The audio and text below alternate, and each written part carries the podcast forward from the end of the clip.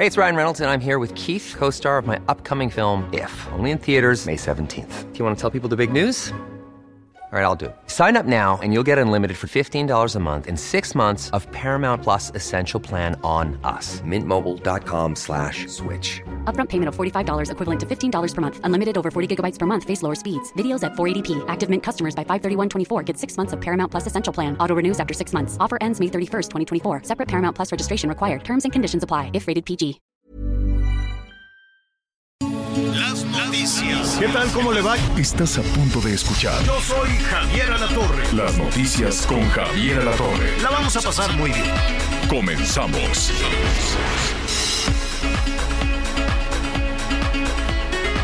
Me da muchísimo gusto que estemos juntos para arrancar la semana. Se nos está acabando el mes.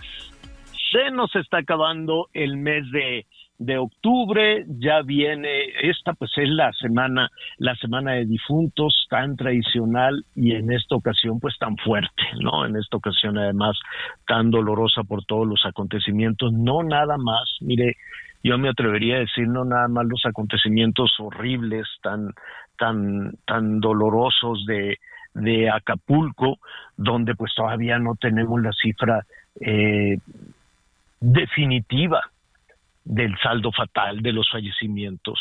Hay 48 personas desaparecidas, 48 personas que a seis días han pasado ya casi una semana, mañana por la noche va a ser una semana y que todavía no se sepa la suerte, el destino de 48 personas, pues me temo que esta tragedia va a tomar unos niveles eh, muy feos, unos, unos niveles eh, espantosos, más todavía de, de lo que está. Yo sé que a ningún gobierno, mucho menos a este, le, le gusta el trabajo periodístico, pero es nuestra responsabilidad estar donde la gente nos llama, escuchar a la gente que quiere hablar, que quiere decir. Y ha sido muy agresiva la respuesta, la respuesta del gobierno, básicamente desde Palacio Nacional, eh, como si, ya ve, lo mismo decía Peña y lo mismo decían todos los que gobiernan de cualquier partido, siempre dicen, ah, es que es culpa de los medios. Oye, que la violencia que está, es, ah, es que es culpa de los medios. Y cuando preguntas, oye, ¿y por qué es culpa de los medios? Porque si no lo anunciaran, si no arrojaran luz, si no dijeran lo que está pasando, entonces no se sabría y por lo tanto no existiría y los que gobiernan se levantarían muy tranquilos a comerse su huevito estrellado sin que les haga daño. Eso es lo que les molesta, que el asunto se sepa, que la verdad se sepa. Y la respuesta es feroz, agresiva, como no tiene usted una idea, al ratito vamos a, estar hablando de eso. Hay que estar del lado de la gente siempre, hay que estar del lado de quien lo necesita siempre. Y, y así han sido desde que eh, Miguel, Anita, su servidor, estamos en este oficio, todos los gobiernos son eh, iguales.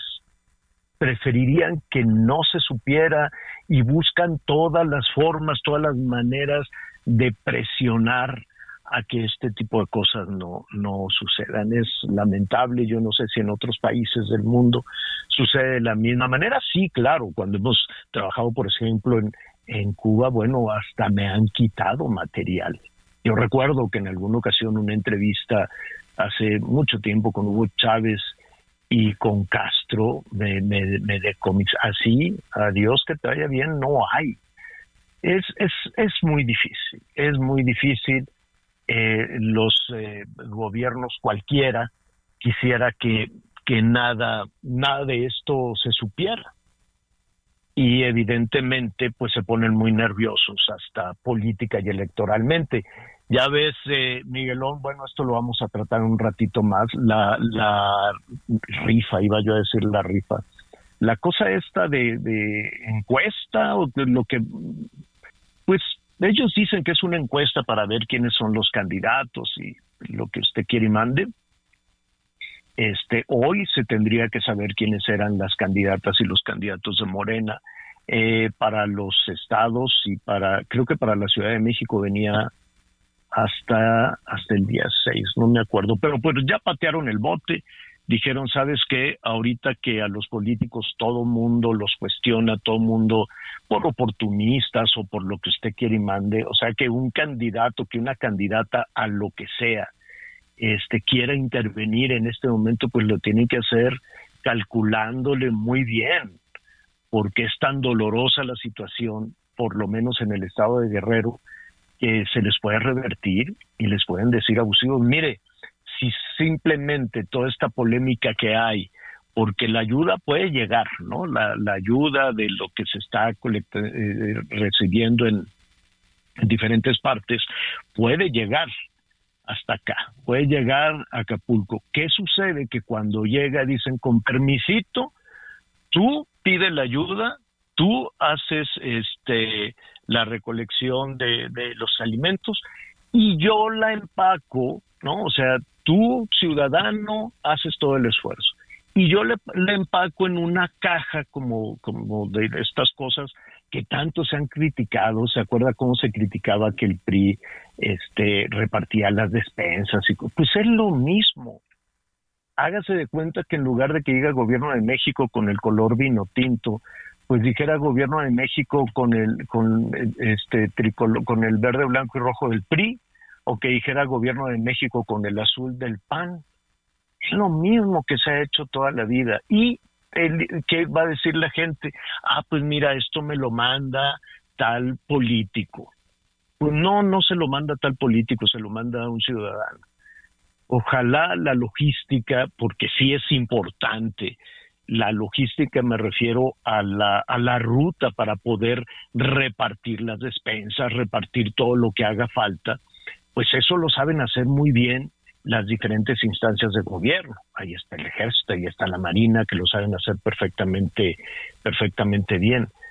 Ah, yo creo que en este momento, de aquí a que mandaron a hacer las cajas, que quién sabe quién fue el proveedor, pues, trabajó rápido, armar las cajas, imprimirlas, ponerles el color del partido en el gobierno, ponerle gobierno de México. Todo eso se llevó muchísimo tiempo, que, fueron, que fue un tiempo de desesperación para muchísimas personas. Pero en fin, ahí están las cajas, las cajas las están llenando con la ayuda de la gente, que todo hubiese estado muy bien si, si fuesen cajas ciudadanas.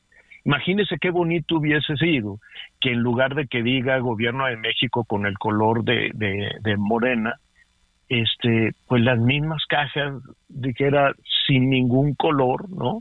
Ayuda ciudadana, ayuda ciudadana. Y estaría, y, y, y todo, todo hubiese marchado con una solidaridad enorme. Ahorita lo que se requiere es solidaridad, ahorita lo que se requiere es estar juntos, no estar este peleando y que si no me quieren y que si eh, la popularidad y que si las elecciones y que si bueno, y con unos insultos terribles por el trabajo de un periodista. Que a un periodista le digan carroñero por decir la verdad, por decir lo que está sucediendo, es algo eh, pues muy difícil en, este momento. Y si a eso le sumamos, eh, si a eso le, le sumamos, eh, pues toda la violencia, ¿no cree usted que por el huracán y por esta desgracia enorme de Guerrero, pues se ha contenido la violencia? La violencia sigue en Guanajuato, en Michoacán, en Zacatecas, en todos lados. Y, y vimos también con, con mucha sorpresa a pesar de que la presidenta municipal de Acapulco decía, pues es que esa es una cuestión social, no, eso es un robo, eso es un robo. El llevarse, y habrá que ver a dónde fueron a dar todos, todos esos muebles electrodomésticos, montacargas. Yo me preguntaba como para qué le sirve a una familia en desgracia un montacargas, de esos chiquitos que usan, ya saben, los almacenes para acomodar para acomodarlas, este, ¿cómo se dice? Para, pues, para acomodar todo lo necesario de mercancías, como para qué le iba a servir a una familia. Entonces subían a unos camiones enormes de todo, las cocinas de las hamburgueserías, de las comidas rápidas y muchos muebles nuevos y las televisiones empacadas y las este la telefonía, todos los teléfonos, todo empacado así en camiones. Y yo oí, claro, yo oía pues a todos estos personajes porque aquello era era como una especie de, de borrachera, de, de, de, robo, de saqueo, de rapiña sin límite. Y este, y la gente se dice, no, yo ya llevo este cinco viajes, no, yo llevo diez, y así con, con una presunción, ¿no? Ah, no, hombre, yo ya llevo diez, doce viajes, y, pero en, un, en unos camiones, créame, no en unas camionetitas, que unos camiones enormes, en donde guardaron todos los refrigeradores, todas las televisiones, las salas, los muebles, ya las tiendas que se estaban preparando con los artículos navideños, en donde, en donde, en una casa en desgracia de Acapulco, toda destruida, iban a guardar todos este, todos los pinos navideños artificiales y las esferas, en fin. Fue, eso no tiene nada, aunque la presidenta municipal de Acapulco diga es que es cuestión social, no eso no tiene nada de, de, cohesión social.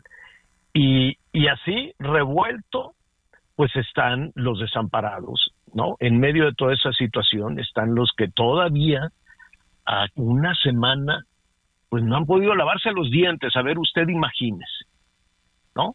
O no, no, ¿dónde va al baño en una semana? Sin ya se está restableciendo afortunadamente este la energía eléctrica, ya se está haciendo un recuento de los daños, pero todavía hay muchísimas personas que siguen tratando de buscar un traguito de, agua, algo que les ayude a avanzar. Mire, pues le vamos a presentar ahí todos los detalles, todo lo que está sucediendo. Este, pues las cifras, ¿no? Son de de 48, 47, estábamos en 47 personas muertas, esto seguramente en las próximas horas va a cambiar, va a variar, 48 personas, este, em, ¿cómo se llama? Desaparecidas. Usted imagínese el CEMEFO, imagínese nada más lo macabro que puede ser el CEMEFO de este Acapulco, sin energía eléctrica, sin refrigeradores para los cadáveres entonces, también ha sido un asunto muy lastimoso, muy doloroso para las personas que van a, a, esta, a buscar a sus seres queridos. Dicen, pues vamos al CEMEFO a ver si, si. Es muy triste, es muy doloroso. Eh, y mire, un, un, tema que todavía estoy, estoy, estoy investigando con muchas dificultades, porque ya ve como los del gobierno están enojados, pues te ponen todas las trabas para trabajar, todas, todas, todas las trabas para trabajar. Sabe que hay algo que todavía no sabemos qué, sucedió o por qué se movió un número enorme de embarcaciones previo o, durante o, o qué operación querían hacer, pero están perdidas 800 embarcaciones. Ah, pues a ver si eso no eleva también ahí el desastre. Así están las cosas fuertes, terribles. Estamos aquí a sus órdenes con muchos otros eh, eh, temas que también queremos compartir con usted. Le recordamos nuestro número telefónico que está a sus órdenes. Nuestros amigos de Guerrero, aquellos que nos sintonizan en Chilpancingo. Estamos con ustedes, estaremos eh, eh, eh, también en, en Chiapas, atención, porque ahí viene otra marcha. Ahí viene otra marcha. Son entre cuatro mil o cinco mil personas que se están preparando en este momento. Cuatro mil o cinco mil personas que dicen, pues, a ver cómo le hacemos, pero tenemos que llegar al otro lado. Y ya se están preparando, son migrantes centroamericanos que quieren cruzar nuestro país para llegar hacia los Estados Unidos. Es, todos quisiéramos que, que las cosas cambiaran, pero se siguen repitiendo estas tragedias y estas historias fuertes y dolorosas. Vamos a darnos un abrazo, vamos a avanzar, vamos a ponerle, ¿no? A plantarle cara a esta situación y claro que podemos salir adelante. No nos atoremos en el pleito, no nos atoremos en el encono, no nos eh, atoremos en la división, porque ¿sabe qué? Eso solo le conviene a los políticos. A usted y a mí no nos conviene eso. Eso es combustible para los políticos, el odio, el encono, la división. Y creo que ya aprendimos que hasta en las familias había pleitos horribles con eso. Y no paran, no paran con el odio. No tienen esta, esta semilla de, de la ira, del encono. ¿Y sabe por qué? Pues porque es muy redituable electoral y políticamente, dividir a la gente, que la gente ande también en la división y en el pleito. No caigamos en eso, por favor. Miguel Aquino, ¿cómo estás? Hola Javier, ¿cómo estás? Me da mucho gusto saludarte, señor.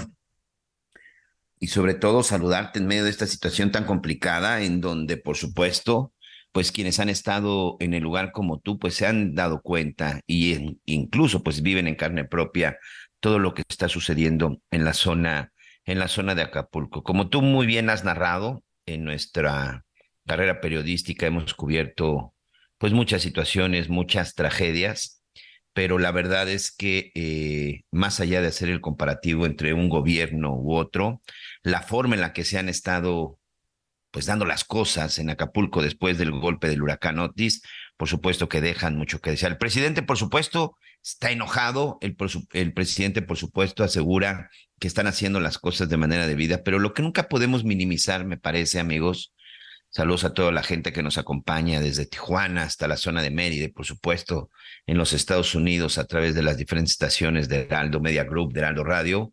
Lo que no podemos minimizar nunca es que una persona haya perdido la vida. El hecho de que una persona, una sola persona haya muerto, ya es una tragedia a lo mejor no será una tragedia para las autoridades, a lo mejor no será una tragedia para el político, pero sí lo es para la familia. Y por lo tanto, tenemos que ser solidarios y tenemos que ser responsables con nuestras declaraciones. Y esto lo comento porque en la mañana el presidente López Obrador, enojado, o sea, evidentemente con un semblante enojado, este, pues prácticamente gritando. Tres horas treinta y cinco minutos duró la conferencia mañanera de hoy. Por supuesto que no todo el tiempo se lo dedicaron a Acapulco. Se habló del Tren Maya, se habló otra vez de criticando al Poder Judicial. Pero en la parte de Acapulco, queriendo minimizar la tragedia, hubo una expresión en donde incluso decía, no nos fue tan mal, cuando hoy el mismo gobierno federal ha dicho que 48 personas perdieron la vida. Los hoteles en la zona de Acapulco, no hay uno que no registre daños. Hay muchos que están presentando daños y dicen que la recuperación va a ser complicada hasta de un año. Hay gente que perdió su casa, gente que perdió el negocio. Hoy vamos a platicar precisamente con algunos de los representantes del sector eh, empresarial, pues para saber cómo va a ser este, este proceso para apoyar y levantarlos. ¿Qué decide los pequeños changarros? Hemos visto lo que han dicho los propios comerciantes, como el mercado papagayo, que no quedó absolutamente nada y que de pronto escuchemos desde Palacio Nacional de que no es para tanto, porque en otros lados les ha ido peor, me parece que no es justificación ante la tragedia y sobre todo ante la negligencia. Escuchemos precisamente lo que dijo el presidente Andrés Manuel López Obrador esta mañana cuando le cuestionaron acerca de que las ayudas acerca de las ayudas y todo esto. Bueno, más adelante vamos a escuchar el sonido del presidente Andrés Manuel López Obrador. Pero bueno, una situación evidentemente que ha sido muy complicada, una situación, una situación en donde pues ya la gente pues se ha mostrado, mostrado desesperada. Y el tema es que muchos de estas personas, a ver, ahí les voy a encargar mutear tantito el celular. El tema es que pues mucha gente está desesperada porque no llegan las ayudas, porque no llegan la, los apoyos como, mucha, como muchos quisieran. Pero ¿sabe qué?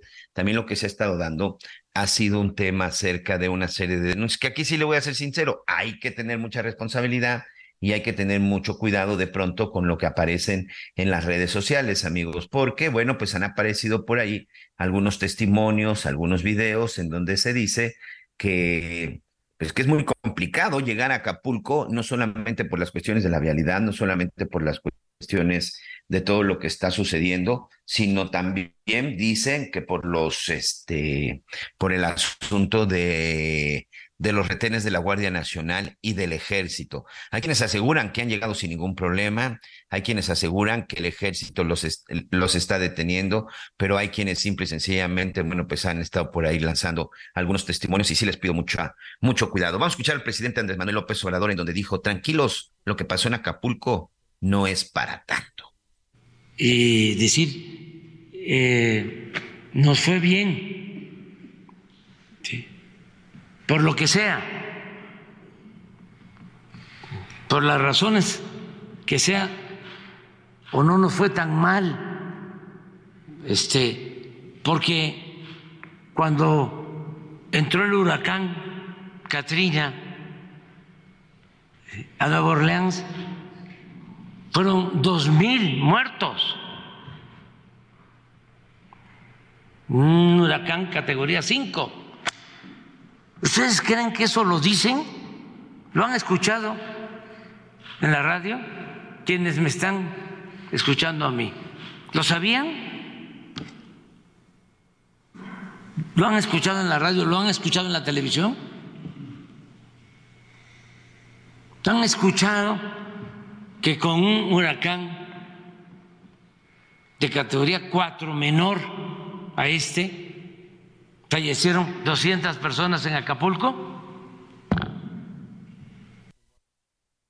Pues usted qué opina y sobre todo aquí la pregunta es, pues qué opinan las familias de las 48 personas que hasta el momento han fallecido. Y mire, no se trata de ser adivino, no se trata de serle, de jugarle al mago. Por supuesto que la cifra se va a elevar, pero de pronto ese encono de decir de que no nos fue tan mal. Acapulco está destruido y no nos fue tan mal. Miles de familias se quedaron sin hogar y no nos fue tan mal. Miles de personas se quedaron de trabajo. Los daños están valuados en miles de millones de pesos y no nos fue tan mal. Me parece que en este es momento de que se deje de lado ya todas estas cuestiones políticas y si de me quieres dañar, me parece que hoy el mensaje debe ser un poco más solidario y no sé usted qué opine, amigo, pero me parece que incluso debería de ser un poco más, un poco más sensible, porque insisto, ¿qué opina usted o la familia de usted que simple y sencillamente se quedó hoy sin nada después de lo que sucedió en Acapulco? ¿O qué decir de los desaparecidos? Hay mucha gente que sigue buscando, que sigue buscando a su familia, porque las autoridades nos dicen, se hablan de 47, pero bien lo decía Javier La Torre, hay 800 embarcaciones de las que hoy no se sabe absolutamente nada. Todavía no sabemos cuánta gente en determinado momento, con el paso del huracán y el regreso del agua al mar, cuánta gente terminó eh, incluso en el mar, porque saben que amigos, así sucede, ¿eh?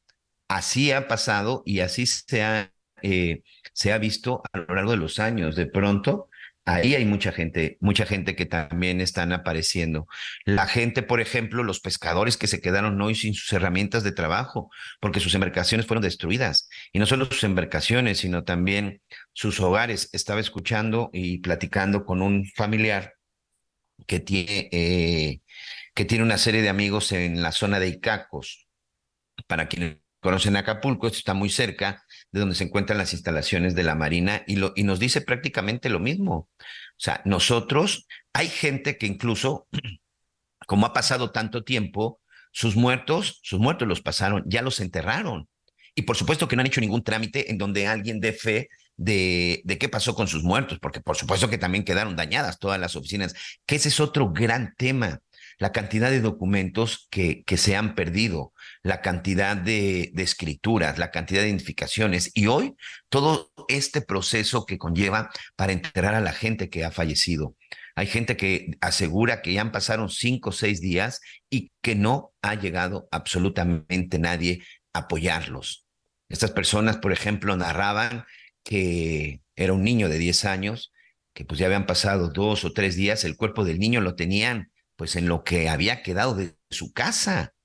Y al final decidieron llevarlo ellos mismos al panteón y llevar a cabo la sepultura. Y pues después a revisar. La gran pregunta es, por ejemplo, ¿el cuerpo de ese niño de 10 años estará entre la lista de los muertos que, pues, que para el presidente no son para tanto? Esas son muchas de las incógnitas y son muchas de las cosas que hoy todavía pues no tienen una no tienen una respuesta. Pero bueno, vamos a tratar de platicar en un rato más con nuestros corresponsales, también con las autoridades de Guerrero para que nos digan qué es lo que se está haciendo, qué es lo que se está haciendo al respecto. Por lo pronto, déjeme hacer mi primera pausa. Regresamos con más en las noticias con Javier Alatorre.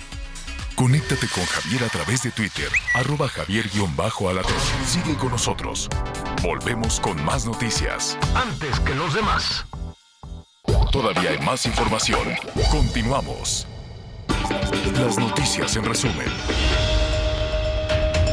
Sujetos armados emboscaron a un grupo de soldados en el municipio de Tepetongo, Zacatecas. El saldo fue de un militar muerto y un oficial herido. También hubo presuntos agresores lesionados, quienes quedaron detenidos mientras en el lugar se aseguraron vehículos y armamento.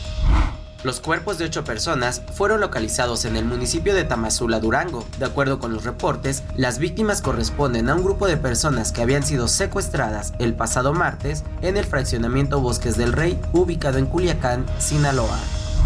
La tormenta tropical Pilar se formó en el Océano Pacífico cerca de las costas de Chiapas, así lo informó la Conagua. Al momento, se localiza a 400 kilómetros al sur de la desembocadura del río Suchiate entre la frontera de México y Guatemala. Hoy el dólar se compra en 17 pesos con 49 centavos y se vende en 18 pesos con 50 centavos.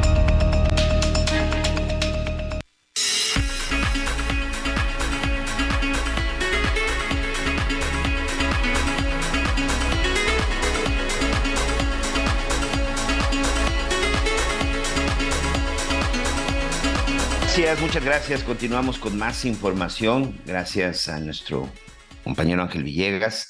Vamos a, estoy aquí revisando sus mensajes y también, bueno, pues vamos a darle respuesta a cada, a cada uno de ellos. Y bueno, lo que sí es un hecho y es una realidad es que, eh, pues como dicen por ahí los, los, los sabios, pues la vida tiene que continuar pero también me parece que lo que está sucediendo en Acapulco y lo que está sucediendo en Guerrero y lo que sucede en Michoacán y lo que sucede en cualquier parte de la República debemos de tenerlo siempre presente, sobre todo siempre presente porque amigos, muy pronto, muy pronto vamos a empezar a escuchar los discursos de los políticos que saldrán a buscar nuestro voto para el 2 de junio. Si hay algo que de repente el ser humano, y no quiero decir del mexicano, es que nos falla la memoria. Entonces hay cosas que por supuesto tenemos que ir analizando y supervisando para tener nuestro, una decisión correcta, porque al final tenemos que participar en la democracia. Recuerde que finalmente somos nosotros los ciudadanos los que decidimos a quién queremos que nos gobierne. Y precisamente en este proceso que se está llevando a cabo, el Frente Amplio por México, pues está definiendo cómo va a elegir a sus candidatos para la Ciudad de México y también pues este, para los ocho, los ocho eh, gobiernos restantes. Morena, por ejemplo, hoy tenía que dar ya sus, sus primeros resultados de su encuesta. Y bueno, pues ahora ya dijo Mario Delgado que hasta el 10 de noviembre. Pero ¿cómo están las cosas del otro lado? de cómo están las cosas del frente del frente amplio. No sé si ya tenemos ahí en la en la línea al diputado Luis Espinosa Cházaro. Él es el coordinador precisamente de los diputados federales del PRD y quien ha estado pues siguiendo muy puntual este, estos acuerdos por parte del Frente Amplio para elegir a sus candidatos. Eh, Luis, ¿cómo estás? A nombre de Javier Torre, quien está todavía en la zona de Acapulco, te mandamos saludos y me parece que en este momento es cuando más cuidado se debe de tener para elegir los candidatos, sobre todo con todo lo que sucede alrededor de nuestro, de nuestro país. ¿Cómo estás, Luis? Bien, Miguel, te saludo con el gusto de siempre. Le regreso el saludo a Javier que está en la zona de Acapulco tan dañada y aprovecho antes de iniciar la entrevista pues para solidarizarme con la gente que se ha visto afectada en Acapulco. Así es y sobre todo gente que hoy más que nunca necesita pues necesita ver verdaderamente esos políticos, esas autoridades que estén del lado de ellos, ¿no? Esto, eh, ahorita eh, no es tiempo de politiquería, palabra que le encanta usar al presidente, hace falta un gobierno eficaz que le resuelva a los guerrerenses todo lo que la tragedia les quitó y entonces que dejen pasar a las eh, asociaciones civiles que quieren ayudar, que dejen pasar a la gente que quiere ir a llevar víveres y que no se concentre en el ejército y la Guardia Nacional me parece un embudo innecesario. Luis, es muy importante y sobre todo a partir de las decisiones del INE con estas cuestiones de género y sobre todo con la situación que se vive el país, que para el próximo 2 de junio, en el, en el campo que ustedes quieran y del, y del lado que ustedes quieran, contar verdaderamente con los hombres y con las mujeres que a la hora de este tipo de tragedias sepan responder y que sepan de verdad gobernar. Es correcto, pues eh, para eso participa uno, para poder eh, resolverle a la gente las problemáticas y a mayor problemática, mayor capacidad se requiere, pues para no quedarse pasmado como vimos la semana pasada, eh, un gobierno completamente superado, y me refiero al gobierno del Estado y me refiero también al gobierno eh, federal, que, que, que, que, nos sirva de elección para que la capacidad sea una eh, constante, que se busque el electorado en, en, por quién va a votar. ¿Cómo le va a ser el Frente Amplio? ¿Cómo va a lograr el Frente Amplio precisamente esa elección de sus candidatos para las gubernaturas, ocho, y para la Ciudad de México, y por supuesto para el resto de los demás? Mira, en los estados ya hay un gran avance y hay estados pues donde es claro quién lleva eh, la delantera. Tenemos que cumplir, como bien decías, con cinco mujeres y cuatro hombres para las nueve entidades que estarán eh, eh compitiéndose hacia los gobiernos. en algunos casos es muy claro, insisto, quién, quién, puede encabezar nuestra coalición en la Ciudad de México, pues sabemos varios que las encuestas marcan que estamos parejos, ¿no? Hay del PAN, hay del PRI, estoy yo por el PRD y yo por lo tanto creo que ya no hay más tiempo. Necesitamos un método muy claro que cada partido presente a sus precandidatos, un hombre y una mujer, ese es mi punto de vista. Hay quien plantea que solo uno ya, que cada partido decida con quién quiere abanderarse, porque el 5 de noviembre, o sea, este domingo inician las precampañas. Y si el argumento era pues que no queríamos violar la ley electoral como sí lo hicieron en la casa de enfrente, la ciudad está tapizada de precandidatos de Morena, pues entonces a, partir del 5 que ya podemos desplegarnos, salir a presentar nuestra propuesta de cara a la oposición en la Ciudad de México para ver quién va a encabezar este esfuerzo, que es desde mi punto de vista es muy eh, posible que gane la oposición. Si en 2021 hubiera habido elección a jefe de gobierno, nos hubiéramos ganado por más de 125 mil votos y las cosas no andan bien en la ciudad, yo creo que hay que redirigir el rumbo de la ciudad por lo tanto, pues eh, hago un llamado respetuoso pero enérgico también ya a las direcciones de PAN, PRI, PRD aquí en la ciudad a determinar esta semana el método para iniciar la precampaña con un método claro para todos los que aspiramos. Entonces podemos decir que en ese momento todavía no tienen un acuerdo claro dentro del Frente Amplio para esta elección. Y por lo que me dices y viendo las fechas, pues está ganando el tiempo, Luis.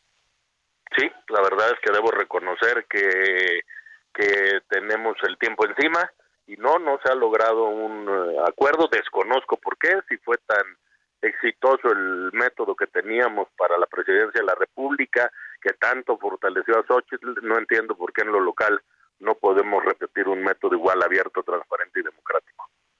Pero también cuando se eligió, por ejemplo, para el candidato presidencial, el método no le gustó a muchos, como recordarán, amigos Luis, eh, pues mucha gente incluso se bajó, ¿no? Está el caso de Lili Telles, está el caso, eh, Miguel Mancera incluso que inició un proceso judicial que es también de, de, del grupo de ustedes del PRD, es decir, de pronto cuando no queda claro esto, eh, no deja un buen sabor de boca y también me parece, no sé cuál sea tu opinión, pues tampoco es el momento de que se presente una oposición sin acuerdos claros y contundentes.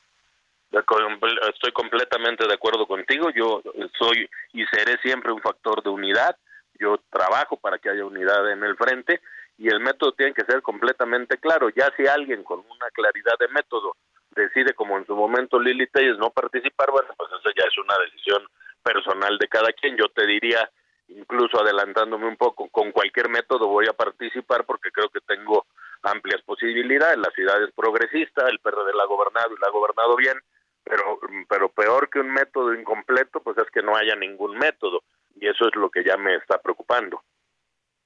Tú hoy como aspirante para la jefatura de gobierno, puedes decir que las reglas en el Frente Amplio no están claras, no sabes qué va a suceder cuando tenemos el inicio ya de precampañas en una semana? Pues yo diría que ningún candidato o precandidato sabe, porque desde de haber ya un acuerdo, pues lo tendríamos que tener público. Sé que hubo una reunión el sábado de los tres presidentes en lo estatal que no se ha logrado eh, afinar o, concluir del el método que vamos a utilizar y, ni yo ni Rubalcaba ni Lea Limón eh, hoy pues conocemos el método lo saludé el sábado en el informe de Alfa González y, y no es que yo no sepa es que los candidatos no sabemos y por eso reitero el llamado ya eh, ya no hay más tiempo está por empezar la precampaña por lo tanto pues un llamado a, a las dirigencias a que ya por favor liberen el método para poder comenzar a hacer el proselitismo a partir del próximo domingo. ¿Esto podría de alguna u otra forma desalentar a algún, muchos de ustedes? Bueno, pues eh, no es lo óptimo, eh, yo no diría que desalentar, pero pierde potencia porque estamos perdiendo el tiempo frente a nuestros dos verdaderos contrincantes que están en Morena, no al interior del frente va por México. Me parece que esa es una, una, una parte muy importante que acabas de mencionar. ¿En dónde está? ¿Hay una, un jaloneo interno por parte de los tres dirigentes de, de estos partidos de la alianza? Eh, ¿No se están dando cuenta probablemente, como dices, que el enemigo está fuera de esa, de esa alianza? ¿Tú qué opinas que está sucediendo? Bueno, yo opino no han podido terminar de ponerse de acuerdo, ya se ha hablado muchísimo, es público. Pero de acuerdo, eh, de acuerdo de qué, Luis, perdón que te interrumpa, pues, se pues, supone que pues, ya esta alianza pues tiene por lo menos que dos años que la, que la anunciaron. Sí, en ponerse de acuerdo en cómo se elegirá a quién va a encabezar esta, esta coalición. De hecho, está firmado que iremos juntos, eso no está en duda. Lo que está en duda, pues es si si cada partido va a presentar a su candidato o un candidato y una candidata, cuándo haríamos la encuesta o las mediciones o si habrá una votación directa. Eso es justamente lo que no han podido terminar de procesar los presidentes de los partidos. Yo respeto muchísimo a Nora Arias, que es la presidenta del PRD en la ciudad, pero pues todavía hoy en la mañana que le hablé le dije, ya tenemos método, presidenta, me dice, pues es que no hemos podido avanzar. Y ya habrá que ver quién es el responsable de que no se esté avanzando porque a todos los precandidatos, no solo a mí, ya nos está afectando el no poder eh, tener claridad de las reglas del juego. Bueno, pues ahí está, ahí está eh, lo que está sucediendo, que, que, pues qué gran incógnita y sobre todo preguntarse el por qué, qué es, el, qué es lo que está deteniendo y que no se pongan de acuerdo en un proceso que tenga que haber avanzado. Me parece que esta semana ya tendrían que saber ustedes mismos las formas, porque si no, no puedes empezar una competencia sin conocer las reglas, no puedes iniciar una competencia, pues además sin tener lista ya una estrategia. Luis Espinosa Cházaro, coordinador de los diputados federales del PRD y aspirante a la gubernatura de la Ciudad de México. Si nos lo permite, estaremos en contacto contigo y pues en cuanto esté ya todo esto, platicamos de nueva cuenta pues para saber qué sigue. ¿Te parece? Pues, me parece perfecto. Muchas gracias y muy buenas tardes. Muchas gracias. Bueno, pues ahí está pues ya lo ven, amigos, o sea, eh, al final no solamente está ocurriendo en Morena, como lo dijo ayer Mario Delgado, que Mario Delgado decía que pues nos vamos hasta el 10 de noviembre, aunque hay muchos que dicen que lo que está sucediendo realmente al interior de Morena es que si, si está llegando la información como se debe, pero sobre todo dicen que no están satisfechos con la metodología, porque además muchos de los aspirantes que tiene Morena para competir para la jefatura de gobierno y también para los diferentes estados, los ocho estados, pues son muchos de la ala de Marcelo Ebrard, muchos también de la ala de, de Ricardo Monreal, hay quienes incluso están esperando para ver qué sucede con la definición de, de de Marcelo Ebrard, del ex canciller, y además también el tema de que aquí eh, eh, están en espera de que se decida. Se dice que puede ser esta misma semana, pero también es parte, es parte de todo lo que ha estado todo lo que ha estado sucediendo. Entonces, me parece que esos temas deben de estar en este momento, pues, en la agenda de los políticos y además, bueno, pues la gran pregunta, ¿qué está sucediendo y qué están esperando? Hay quienes incluso, pues, no descartan una desbandada de las filas de las filas de Morena después de que a muchos pues no les ha gustado, no les gusta ni les gusta el método que se está aplicando, porque mire, la verdad es que dicen que simple sencillamente va a ser el mismo con el que se operó para que se pudiera elegir a su representante este para la candidatura presidencial. Bueno, eh, vamos a platicar también en este momento, ya nada más es cuestión de poder conectarnos con ellos, con René Poselt. Él es director de comunicación social del estado de Guerrero, le vamos a estar insistiendo, para saber exactamente, bueno, pues de acuerdo con las autoridades del estado de Guerrero, pues cómo están las cosas, qué es lo que está sucediendo, qué es lo que sigue y cuál es su punto de vista. Ha habido controversia, ¿eh? Ha habido controversia porque el día de ayer el gobierno federal daba a conocer 48 muertos y 6 desaparecidos, la gobernadora Evelyn Salgado y daba otra cifra de muertos y otra cifra de desaparecidos, este Parece que el acuerdo al final va a ser pues la, la información que dé el gobierno federal. Y sobre todo, bueno, pues la gobernadora Salgado, que se ha estado comunicando vía telefónica durante las conferencias, durante las conferencias mañaneras. Por supuesto que las cifras son importantes y también en este momento, pues saber qué hay y qué pasa con el número de desaparecidos, que sinceramente con las listas que se tienen y que de pronto, pues con los amigos, con los comentarios, con lo que uno, con lo que uno puede indagar a corta distancia o en círculos más cercanos, pues pareciera que la lista de desaparecidos pudiera ser mayor. El problema es que muchos incluso nos han preguntado, oye, tengo una persona desaparecida, ¿dónde la reporto? ¿Dónde aviso? ¿A quién le digo? La verdad es que sí hay muchas cosas que todavía pues no quedan, no quedan muy claras. Déjeme aprovechar para saludar a todos nuestros amigos, mensajes que nos han estado mandando. Les recuerdo los números de contacto de las noticias con Javier Alatorre, 55 14 90 40 12. 55 14 90 40 12. Tenemos por aquí un mensaje. Buenos días, Javier, Miguel y Anita. Aún hemos visto videos o fotos de cómo quedaron casas y negocios de Barra Vieja, las lomas de Chapultepec, de Plan de los Amates, de la Bonfil, del centro comercial La Isla, de La Poza, sí, sobre todo para aquella esta, esta nueva zona de, de, de Acapulco, del Acapulco Dorado. Tienes toda la razón. Todos esos lugares que están a la orilla de la playa. Este, este gobierno lo he dicho y lo vuelvo a repetir, son ineptos para gobernar y en Chilpancingo también este, no hizo mucho daño el huracán. Muchas gracias por su mensaje. María Eugenia Guzmán, saludos también de parte de Lalo Reyes. Buenos días.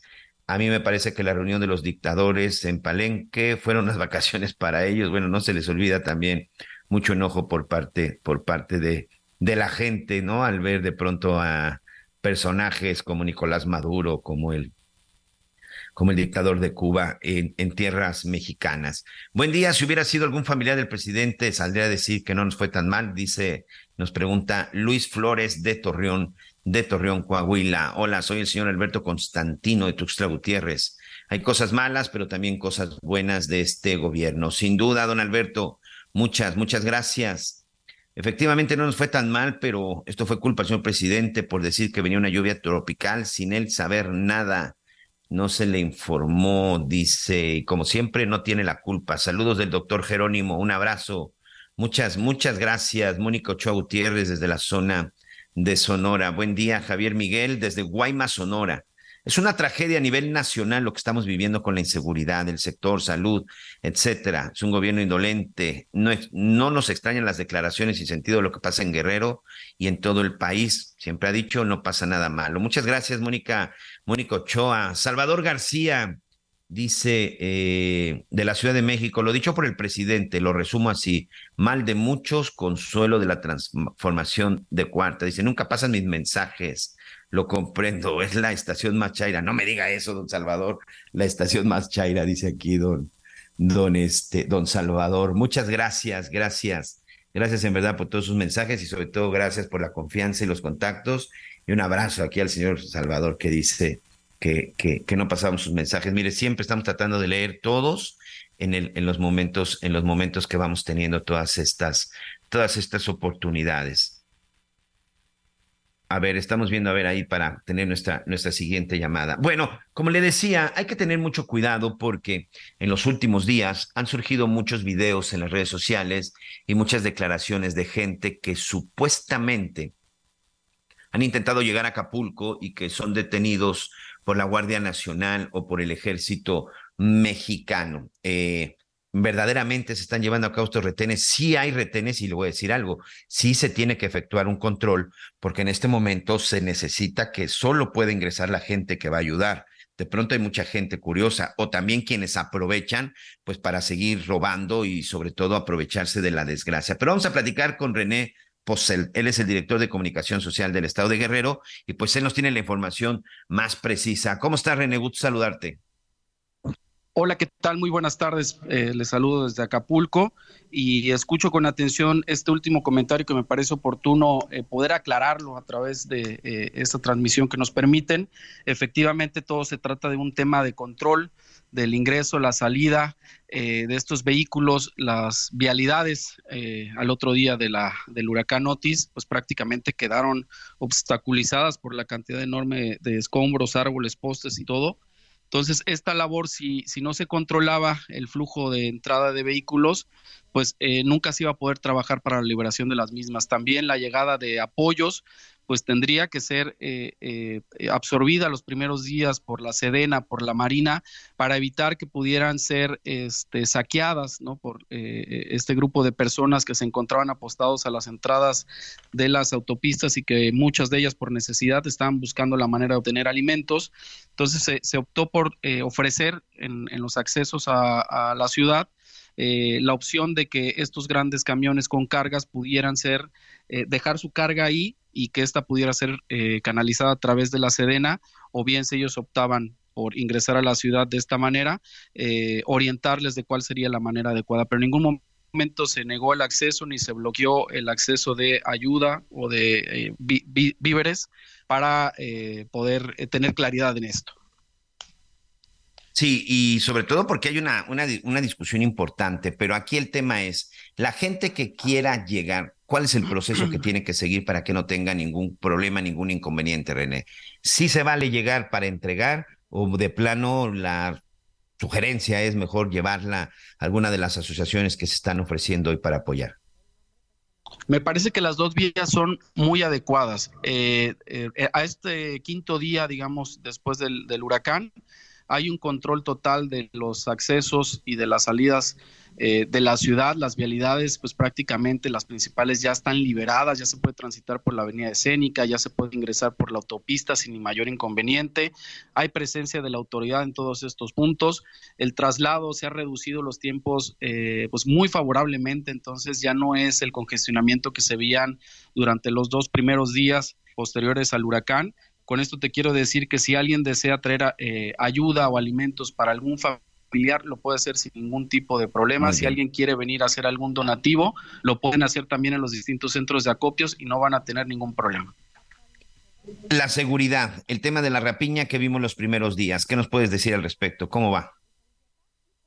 Está totalmente controlados ya los eh, puntos donde se presentaron estas eventualidades. Eh, evidentemente queremos creer que esto fue un tema orillado por la misma necesidad de la gente que se vio eh, rebasada en el tema de, poder contar con alimentos o con eh, víveres ante la magnitud del escenario que nos dejó el huracán Otis. Entonces creo que se generó esa psicosis social que poco a poco y progresivamente se fue controlando también gracias a la salida de mucha de la gente que se encontraba este, de visita y esto permitió que ellos, ya una vez salvaguardados, eh, permitieran también labores de eh, recuperación, de liberación de vialidades y por supuesto que la misma autoridad pudiera tomar control de estos eh, centros comerciales o de estas tiendas de autoservicio que se vieron afectadas por este fenómeno, la rapiña. La energía eléctrica, que sin duda es fundamental, el suministro de energía eléctrica, ¿qué reporte les ha dado la CFE? Eh, esto quiero eh, hacer un reconocimiento, si lo han brindado todas las instancias y todas las dependencias eh, de gobierno hacia la CFE, porque el trabajo que están haciendo es realmente maravilloso, realmente rápido en comparación con los 10 mil postes caídos que prácticamente dejaron en penumbras a toda la ciudad.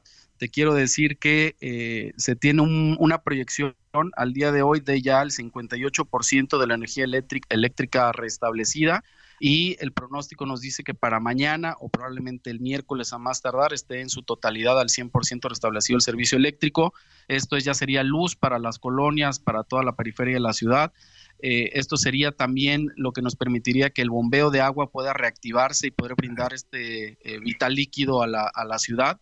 Estamos hablando de que en una semana se lograría tener ya la normalidad, al menos los servicios básicos de la ciudad y todo esto gracias al trabajo este rápido que en tan solo cuatro días han logrado tener más de la mitad del servicio eléctrico restablecido por parte de, CFE. Sí, la verdad es que las, las, brigadas han trabajado muy bien y por supuesto, bueno, todavía falta mucho trabajo que hacer. René, muchas gracias por este tiempo. Eh, por supuesto, nada más finalizar, el, escenario en, Acapulco es prácticamente eh, devastador. Yo quiero contextualizarlo de esa manera, un huracán de estas magnitudes jamás nos había eh, pegado y jamás eh, habíamos recibido rachas de viento de 330 kilómetros por hora, lo que es eh, necesario también que se ponga en, en justa dimensión. Muchas gracias por el tiempo. Muchas Conéctate con Miguel Aquino a través de Twitter, arroba Miguel Aquino. Toda la información antes que... Hey, it's Ryan Reynolds and I'm here with Keith, co-star of my upcoming film, If, only in theaters May 17th. Do you want to tell people the big news? All right, I'll do it. Sign up now and you'll get unlimited for $15 a month and six months of Paramount Plus Essential Plan on us. Mintmobile.com slash switch. Upfront payment of $45 equivalent to $15 per month. Unlimited over 40 gigabytes per month. Face lower speeds. Videos at 480p. Active Mint customers by 531.24 get six months of Paramount Plus Essential Plan. Auto renews after six months. Offer ends May 31st, 2024. Separate Paramount Plus registration required. Terms and conditions apply if rated PG. Los demás. Ya volvemos. Todavía hay más información. Continuamos. Las noticias en resumen. El gobierno de Israel confirmó este lunes la muerte del influencer alemán israelí Shani Luke, esto luego de que su cuerpo fuera exhibido en una camioneta por milicianos del grupo islamita palestino Hamas en un video. Shani Luke fue secuestrada durante la incursión del grupo terrorista el 7 de octubre junto con su novio mexicano identificado como Orión Hernández. En Nuevo León, un total de 10 aficionados de Rayados de Monterrey fueron detenidos por la policía de Guadalupe durante y al concluir el partido de fútbol contra el América. Estos sujetos fueron aprendidos por alterar el orden público dentro y fuera del estadio BBVA el pasado sábado. La Comisión Disciplinaria de la FIFA suspendió durante tres años a Luis Rubiales, expresidente de la Federación Española de Fútbol, de todas las actividades relacionadas con el fútbol a nivel nacional e internacional. Esto debido a los actos cometidos tras la final del Mundial Femenil, cuando besó a la jugadora Jenny Hermoso sin su consentimiento. El Gran Premio de México registró este domingo el máximo histórico de su asistencia. De acuerdo con datos de los organizadores, asistieron 400.639 personas a la carrera en el Autódromo de Manos Rodríguez. Esa fue la cifra de personas que presenciaron en vivo la carrera de la Fórmula 1, superando los 395.902 espectadores del año pasado.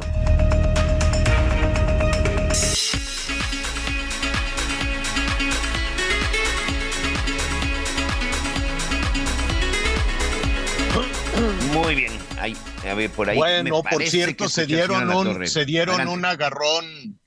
Sí, te estaba comentando que se dieron un agarrón ahí en la Fórmula 1, en las gradas.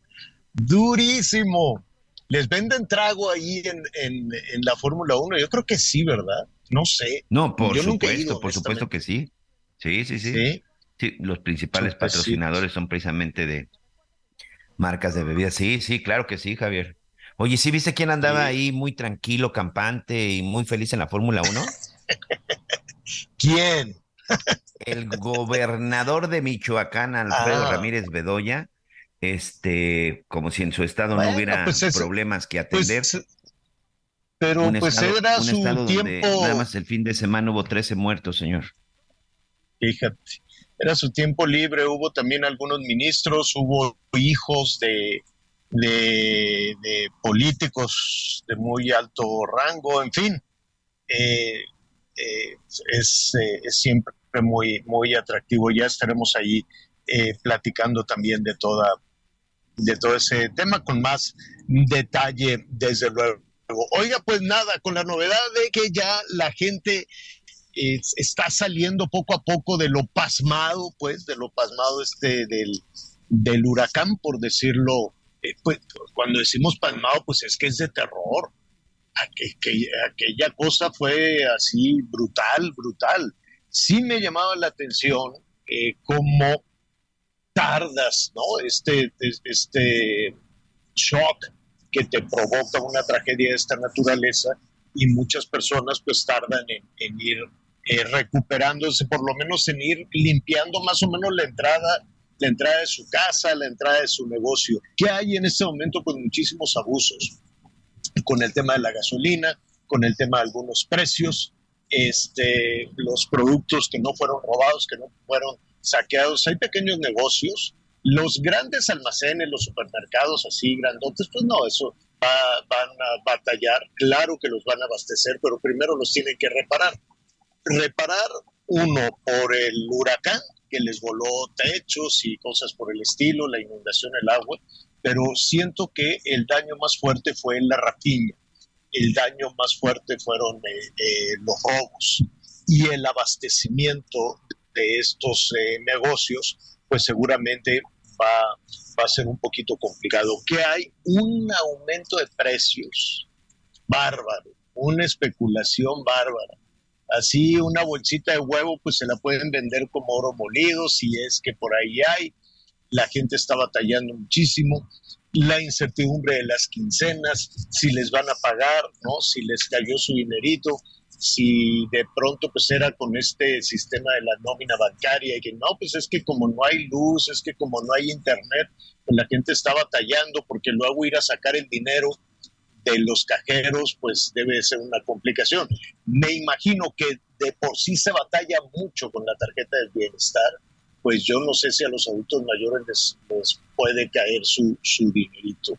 Y después la incertidumbre de qué sucederá eh, pues la próxima, la próxima quincena, qué va a pasar, les van a pagar, van a los, los eh, no, sé, con la experiencia, por ejemplo, eh, ¿se acuerdan, amigos, la experiencia de la pandemia?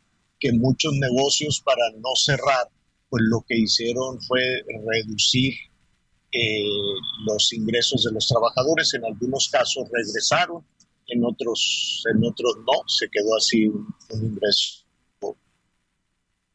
relativamente bajo. Pero bueno, eso todavía vamos a una semana la emergencia todavía es de, agua, de muchas zonas de, alimentos, eh, la energía eléctrica, ahí van los de la Comisión Federal de Electricidad, a eso sí los vi trabajando para que vean. Eso sí, batallaron para poder entrar porque estaba la rapiña, créame, imagínese la gente desbordada, absolutamente desbordada, robando todo, saqueando todo, y eso detenía eh, la circulación, la gente no, no, no podía pasar, no tanto porque estuvieran los postes que sí estaban, o los árboles, o todo roto, sino por la cantidad de gente con, primero empezaron con los carritos, ¿no? Los carritos estos del súper a llenarlos, pues ya con los camiones y luego a media calle, así eh, como no podían llegar, pues se quedaban ahí detenidas las camionetas, los carros, hasta que llegaron eh, pues unos grupos de personas a llevarse ya pues todo, todo lo demás. Es superada toda esta situación, lo más importante desde luego es recuperarse, lo más importante es darle eh, alimento, comida eh, a las personas, a los niños, a los más grandes, las temperaturas comienzan a subir, entonces hay que apurar un tema de higiene rápidamente para evitar un brote, un brote de enfermedades, este, pues como las que vienen de temporada, ¿no? Ahí viene la influenza, el dengue con el agua ahí encharcada, pues vamos a ver cómo nos va en esta región del país, en esta parte del país con el dengue, eh, que, que, también puede este, cobrar víctimas y la influenza y el COVID, o sea, todo junto para esta temporada con Acapulco absolutamente roto. Muchas personas nos están preguntando, eh, pues que ya tenían sus paquetes comprados para fin de año. Olvídense, los que tenían para el puente de difuntos, no sé si va a haber puente, no sé si hay puente para, para Día de Muertos, honestamente. Seis de, el puente. este, pero eh, pues las personas que ya tenían más o menos planeado acudir a, Acapulco, pues olviden, ¿no? ¿Cuándo se va a regresar a Acapulco? Pues esa es una interrogante fuerte. ¿Cómo se va a recuperar? ¿Quién tiene que recuperar? Ese es un asunto de las aseguradoras, es un asunto de los empresarios. ¿Se regresará al Acapulco como, como estaba antes del huracán? ¿O van a tener una oportunidad que sea, de que sea un poquito mejor? Porque, a ver, si somos honestos, Acapulco había bajado muchísimo. La marca Acapulco estaba por los suelos, no solo por la violencia, por el crimen organizado, sino porque em, pues había decaído muchísimo en su imagen, en su aspecto, en el aspecto urbano, ¿no? Un poco los contrastes, eh, la parte esta diamante con el Acapulco tradicional, en fin. Vamos a platicar con Felipe Cervantes, presidente de la Asociación Mexicana de Agencias de Viajes, a quien le agradezco muchísimo esta comunicación. ¿Cómo estás, Felipe? Muy buenas tardes. Eh, muchas gracias eh, por invitarnos a, platicar de lo que está pasando en Acapulco. Nos encontramos eh, consternados, es la, palabra adecuada. Este, hay mucho daño material. Afortunadamente, poco, pocos eh, amigos, personas que, han sufrido y fallecido en esta ocasión. Sin embargo, eh, como bien lo dice, sí, la marca Acapulco no estaba en sus mejores momentos, se venía haciendo un buen trabajo para poderlos este, volver a posicionar. Recordemos que Acapulco eh, fue ícono en muchos años de, del siglo pasado, ¿no? Entonces tenemos que recuperar esa parte. Sí, hay mucho daño. Afortunadamente dentro de los eh, socios no tenemos ningún, ninguna, ningún fallecido, pero yo creo que es muy prematuro poder decir eh, cuándo va a estar Acapulco. Nosotros quisiéramos lo antes posible y la mejor forma de apoyar al destino es irlo a visitar en cuanto eh, ya existan las condiciones para poder este, tomarse unas vacaciones en el puerto. Sí, tienes, tienes razón, Felipe, pero mientras tanto, pues la gente te está preguntando, mira, ahorita está aquí, Rein, Rein, suene y suene. Felipe, eh, te preguntan, la gente que tiene reservaciones, ¿con quién, ¿con quién lo ves? Si lo hicieron directamente con una agencia de viajes o con el hotel o los boletos de avión.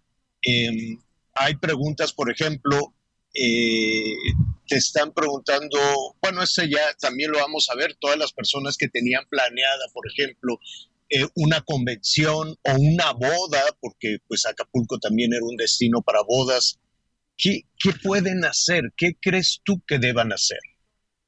Mira, afortunadamente hay mucha solidaridad en el medio turístico. Eh, las personas que compraron a través de una agencia de viajes pues están totalmente protegidas porque nosotros como profesionales del área nos encargamos de hacer las modificaciones necesarias, tanto con las líneas aéreas como con los amigos hoteleros. En el caso de que hayan reservado directamente con los hoteles, pues también les van a honrar esas reservaciones y los van a apoyar para los cambios de fecha. Entendemos que mucha gente no podrá ya ir en, otra fecha este, y quedará su dinero de, regreso, ¿no?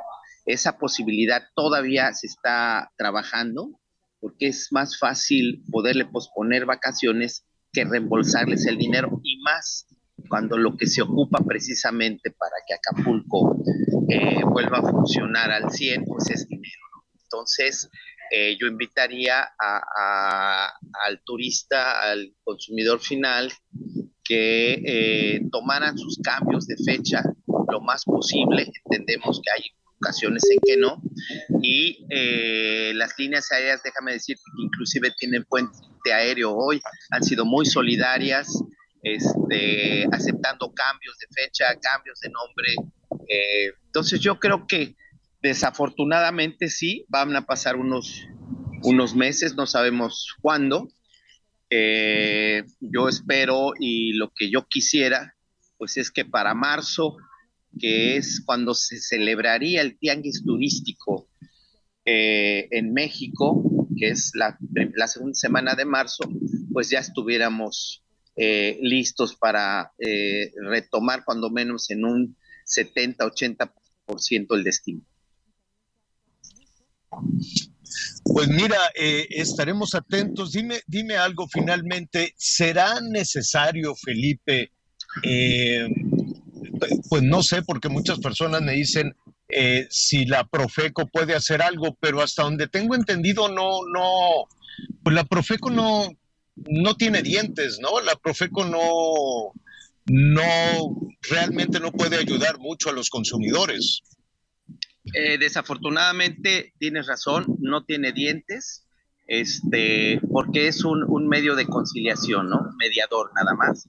Este, no es una autoridad que pueda imponer alguna multas. Sin embargo, en estos casos de, de, fuerza mayor, eh, el hotelero, el agente de viajes, la línea aérea, el que da los tours, es muy, muy solidario y lo que queremos es que el turismo regrese. Entonces, van a tener todo el apoyo los consumidores este, por parte de nosotros como entidades privadas. Y yo haría un llamado a gobierno, pues que no se olviden de este sector, ¿no? Que fue el más resiliente, el que más rápido creó economía durante la pandemia y que este es el momento de que realmente el gobierno en todos sus niveles eh, muestre su apoyo y sea solidario con la iniciativa privada.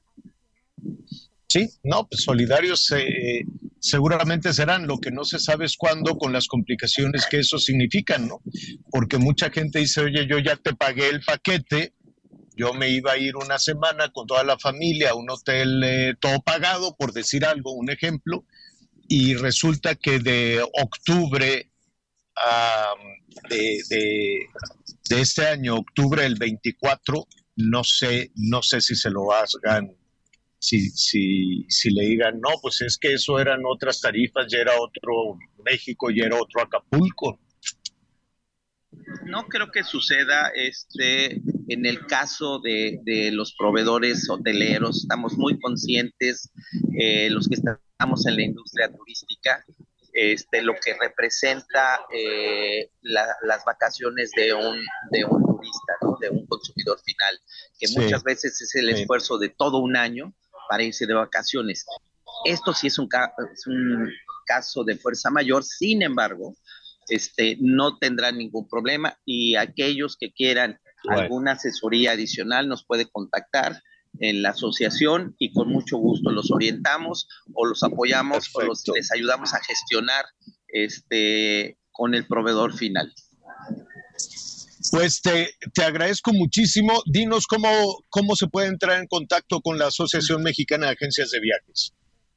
Sí, eh, pueden eh, contactarnos a través de las redes sociales, eh, que es AMAF oficial, o nos pueden contactar a través de nuestra página que es www.amaf.org.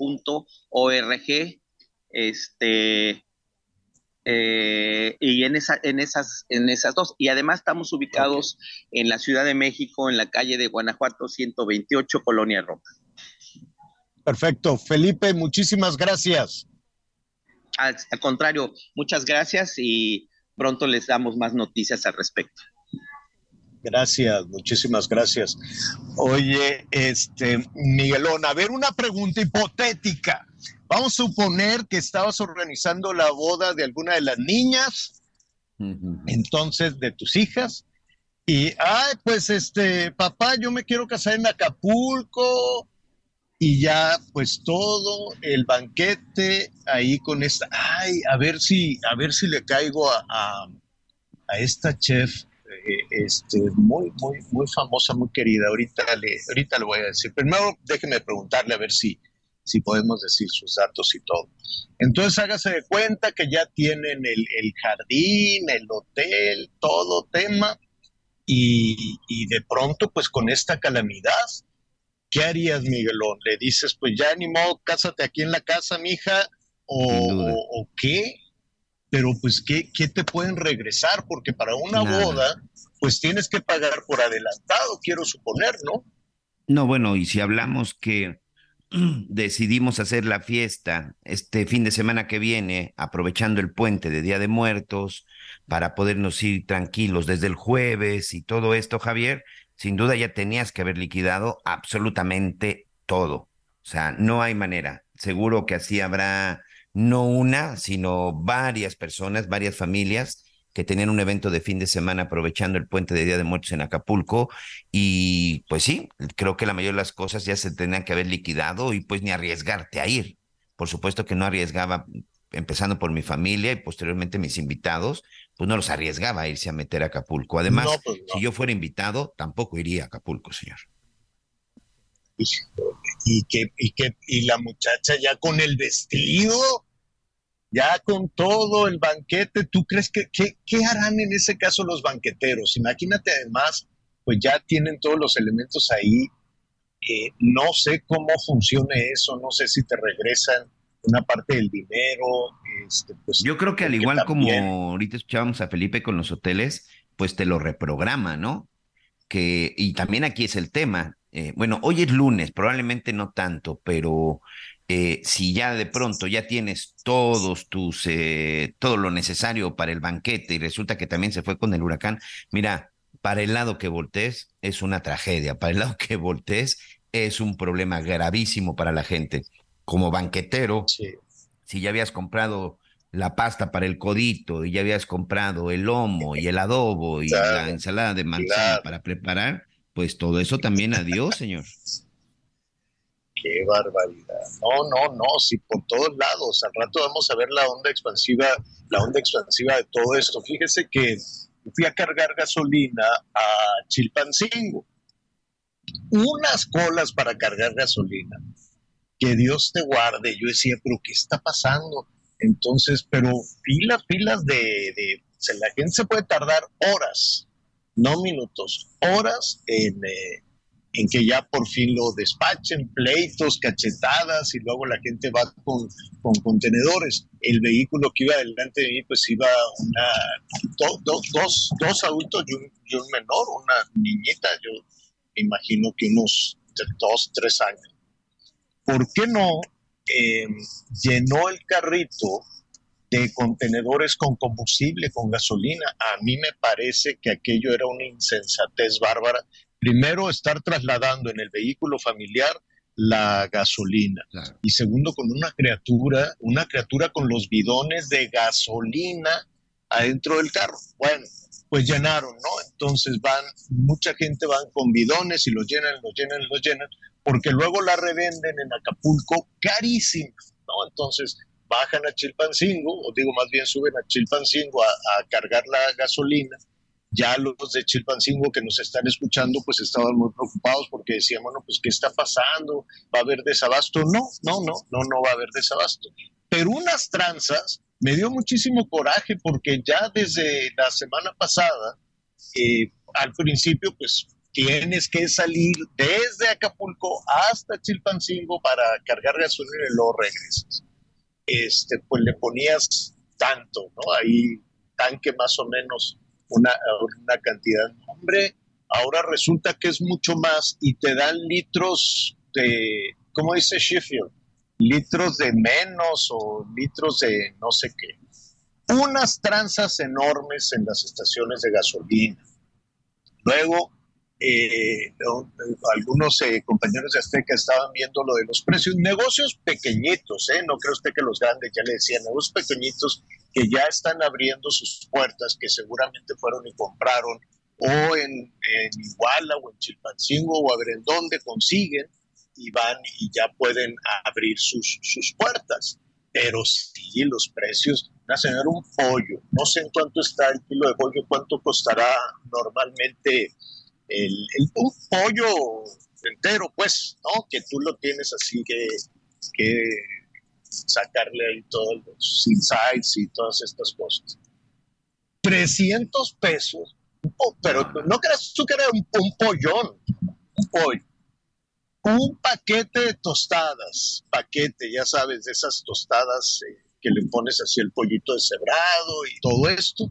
100 pesos el paquete, el paquete de tostadas, pero no es un bolsón. Este ya sabes, de este paquete así, que será pues unos 30 centímetros de alto, menos, ¿no? Más o menos. A 100 pesos el paquetito de tostadas. Hombre, esto, esto se está poniendo también por el desabasto, me queda muy claro. Que le dices, pues si tú no lo quieres comprar, alguien vendrá a comprarlo. ¿Cuánto tiempo puede durar esa especulación en los precios que hace todavía más difícil la, la, situación? A ver qué pasó. Me decía una señora que estaba furiosa, estaba muy enojada con todos los saqueadores, porque decía, es que por culpa de ustedes, yo ya no puedo comprar ni una lata de atún, no hay nada. Y cuando llegan los camiones enormes a abastecer, pues también los, los abrían para, para robarlos, para, para saquearlos. Entonces, pues no, no había mucho desabasto de mercancía, mucho desabasto de, de, comida. Comienza a haber de la gente que va a otras ciudades y lo, trae, pero todo con unos precios, o sea, y además, pues venden así del bidón, va la gente y compra su, un, un poquito de combustible, de gasolina carísima, la comida carísima, pero poco a poco se van, se van recuperando. Vamos a hacer una pausa y volvemos inmediato.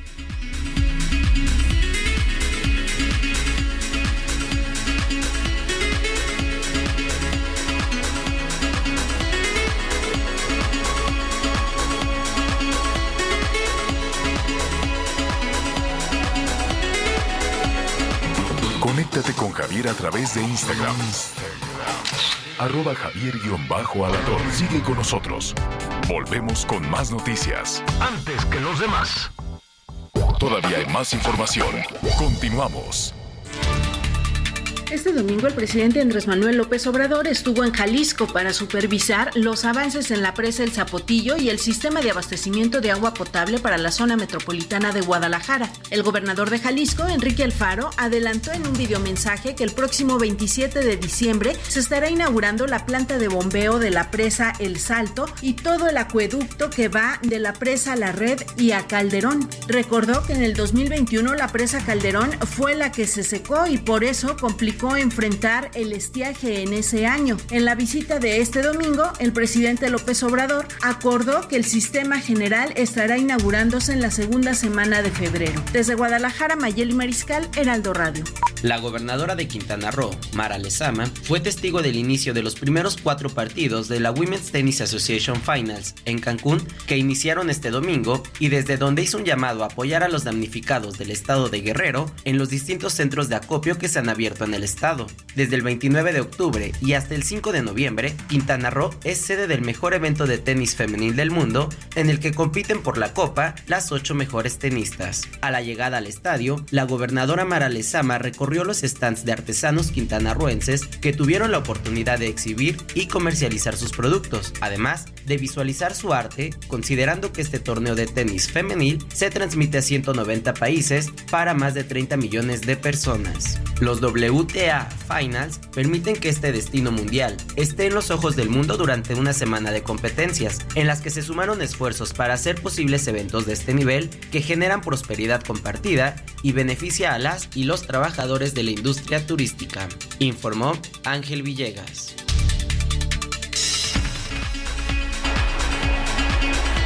Bueno, muy bien, muchísimas eh, gracias por continuar eh, con nosotros. Antes, antes que otra cosa suceda, yo le quiero ofrecer una disculpa porque desde la semana pasada, pues en esta transmisión usted ya sabrá en condiciones, eh, en condiciones muy complejas técnicamente, eh, pues las dificultades de comunicación, pues de pronto se va, se va y viene la señal. Le ofrezco una disculpa enorme, pero sí queríamos hacer hasta lo imposible por tenerlo informado, por decirle qué es lo que está sucediendo, por acompañarnos desde luego en, en, toda, en, toda esta, en toda esta situación. En Guerrero nos escuchan a través de El Heraldo Radio 94.7 de la FM, 94.7 de la FM. Oiga, y bueno, pues se han acercado algunas personas con nosotros eh, para que nos estaban escuchando con el precio de los de los alimentos ¿Sabe en cuánto están vendiendo la gasolina en las banquetas? ah, y vaya usted a saber, ¿no? Qué condiciones, pero pues la gente se lo tiene que, se tiene que echar a 50 pesos el litro de, ¿cómo se llama la De la, de la magna.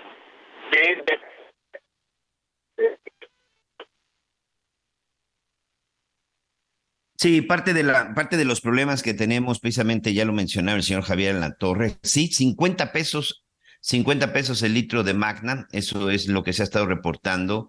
Entendemos de pronto la desesperación, pero también tenga cuidado, tenga mucho cuidado porque esto incluso le puede salir todavía más caro. ¿Por qué? Porque si es ya gasolina contaminada, le va a dañar su vehículo. Y por supuesto, por las condiciones en este momento en la que se está obteniendo esta gasolina, seguramente eso puede suceder. Y pues un llamado, un llamado para toda la gente, pues para que quienes estén hoy haciendo este tipo de tropelías, porque no podemos llamarle de alguna, de otra forma, pues traten de, traten de evitarlo. Bueno, vamos a aprovechar para saludar al señor Cuauhtémoc Rivera. Él es el presidente de la Alianza Nacional de Pequeños Comerciantes. Eh, ya venías escuchando ahorita Javier Alatorre, Cuauhtémoc, en cualquier momento seguro eh, se integra con nosotros a esta charla, pero me da mucho gusto saludarte. Gracias por tomarnos, tomarnos la llamada y sobre todo para saber si tú ya tienes un balance, porque de pronto se habla de las grandes cadenas, se habla de las grandes tiendas, pero ¿qué hay de los pequeños comerciantes? Gracias y bienvenido. Sí, muchas gracias a ustedes, gusto saludarles, pues lamentable, eh, es complicado, por decirlo menos, conversar eh, sobre estos temas que tanto afectan a la conciencia colectiva del país y en lo directo a los, a los guerrerenses y lo más directo a los acapulqueños y zonas aledañas, que fue donde pegó con más fuerza este huracán y que evidencia toda nuestra falta de cultura preventiva y, y todo lo que ha dejado al descubierto este asunto de nueva cuenta en nuestro país. Pero entrando en, directo a las afectaciones, como va, te puedo decir que en Acapulco y sus zonas aledañas operan cerca o más de 16 mil pequeños comercios. Los pequeños comercios de, de esta zona, como la mayor parte del país, operan en las zonas populares, que en el caso de Acapulco son las colonias, en los cerros, en, en, las, en los suburbios de, de lo que es la costera, y también en la propia costera, es decir, en donde hay flujo de gente y consumo, pues los negocios como en general buscan situarse o colocarse, pues para poder vender. ¿Qué pasó? Pues que la suerte de estas zonas es la suerte del pequeño comercio. La mayoría, más del 80% de las 16 mil pequeños comercios se vio gravemente afectado por los efectos del huracán. Eh, la principal afectación que te puedo consignar es la pérdida de mercancía. Se perdió mucha mercancía. También este, se perdieron fachadas. Con esto te quiero decir toldos, vidrios, eh, cualquier cantidad de, de, elementos que conforman las fachadas. Y ya lo que es en sí eh, el negocio, las estanterías. Mucha de la infraestructura de exhibición se, vio afectada o se vio dañada o ya no va a funcionar. De tal forma que te puedo decir que este número de pequeños comercios tendrá prácticamente en gran medida que refundarse para refuncionalizarse y poder volver a entrar en operaciones, que esa es la principal tarea y objetivo ahorita de los pequeños comerciantes. Poner a jalar el negocio, como lo dice vulgarmente, lo más rápido que se pueda para dar servicio a su clientela pero con el obstáculo principal que nos estamos topando es con la falta de abasto. Las cadenas productivas están batallando para abastecer, las cosas se ponen más complicadas porque, pues tú sabes, no hay producto más caro en el mercado que aquel con el que no se cuenta. Mucha gente está yendo a la capital a traer cosas para revender más caro. Y lo que el efecto de lo que cuentas ahorita que ocurre con la gasolina está pasando con muchos de los víveres, ¿no? Los precios son, de acuerdo al sapo la pedrada, y, están haciendo de las suyas ahorita la especulación. Platicaba Javier en la torre una experiencia con el equipo de TV Azteca de que eh, un pollo entero, que normalmente se, y seguro no pesará 6 kilos, 300 pesos, cuando hoy en el mercado, revisamos hace rato la lista de la central de abasto, el pollo entero está en 49 a 52 pesos el kilo. Entonces estamos hablando que 200, 300 por ciento más caro y lamentablemente eso también pues lo empiezan a aprovechar algunos. A través de ustedes se ha hecho un llamado a tus agremiados, pues de no aprovecharse, ¿no, Cuauhtémoc? No, no, no, y la idea, mira, aquí el que se aprovecha es el que fue capaz de contar o es ha sido capaz de, contar con mercancía. Este es el tema. Eh, los pequeños comerciantes no tienen ni siquiera el espacio ni la inversión, eh, o sea, el dinero, para poder contar con un stock fuerte de inventario, o sea, un inventario grande de las cosas. Realmente aquí lo que pasó con el pequeño comercio y está pasando es que son, eh, digamos, fibras sensibles del abasto popular que están ahorita pasando por, por, por, por las duras porque no cuentan con mercancía que se perdió con el huracán. Entonces, ¿qué está pasando? Que la gente que vende ese pollo, como el pollo otros productos, se ha hecho de ese inventario o de esa mercancía, ven la oportunidad, tienen el momento, tienen la oportunidad, tienen el móvil y tienen el dinero y se dedican a especular con la gente. Y ahorita ese es el punto que se está pidiendo al gobierno federal, estatal y municipal, que se garanticen las condiciones para que haya abasto en los puntos de venta, en lo que se recuperan los espacios físicos y demás. Lo que necesitamos es que lleguen las mercancías al mercado para que puedan recuperar su precio y eviten estas especulaciones tan criminales que se dan y que, y que, y que se dan a, río revuelto ganancia de pescadores. Es, decir, la especulación es, es, una acción criminal, es la acción, es, la, es la, el costo inflacionario más, más este, duro y difícil de poder entender, pero que ocurre y que lamentablemente acaba de, de, pues sobre lo que está fregado el asunto, lo acaba de fregar más. Perdóname el francés, pero así está la No, no, y tienes toda la razón, porque la especulación te genera crisis, te genera caos, te genera eh, desesperación, en su momento incluso desabasto. De estos 16 mil eh, comercios que se encontraban en la zona y que resultan afectados, de estos, ¿cuántos calculas que fueron, no sé si ya tienes el dato, de pérdida total, que les costará mucho trabajo abrir? Porque, ojo, la economía de las colonias, de los barrios, de las zonas populares, el movimiento e incluso surtir la canasta básica, amigos, se lleva a cabo en este tipo de tiendas, Cuauhtémoc. Es importantísimo la movilidad que tengan estas tiendas, porque además también te generan empleos.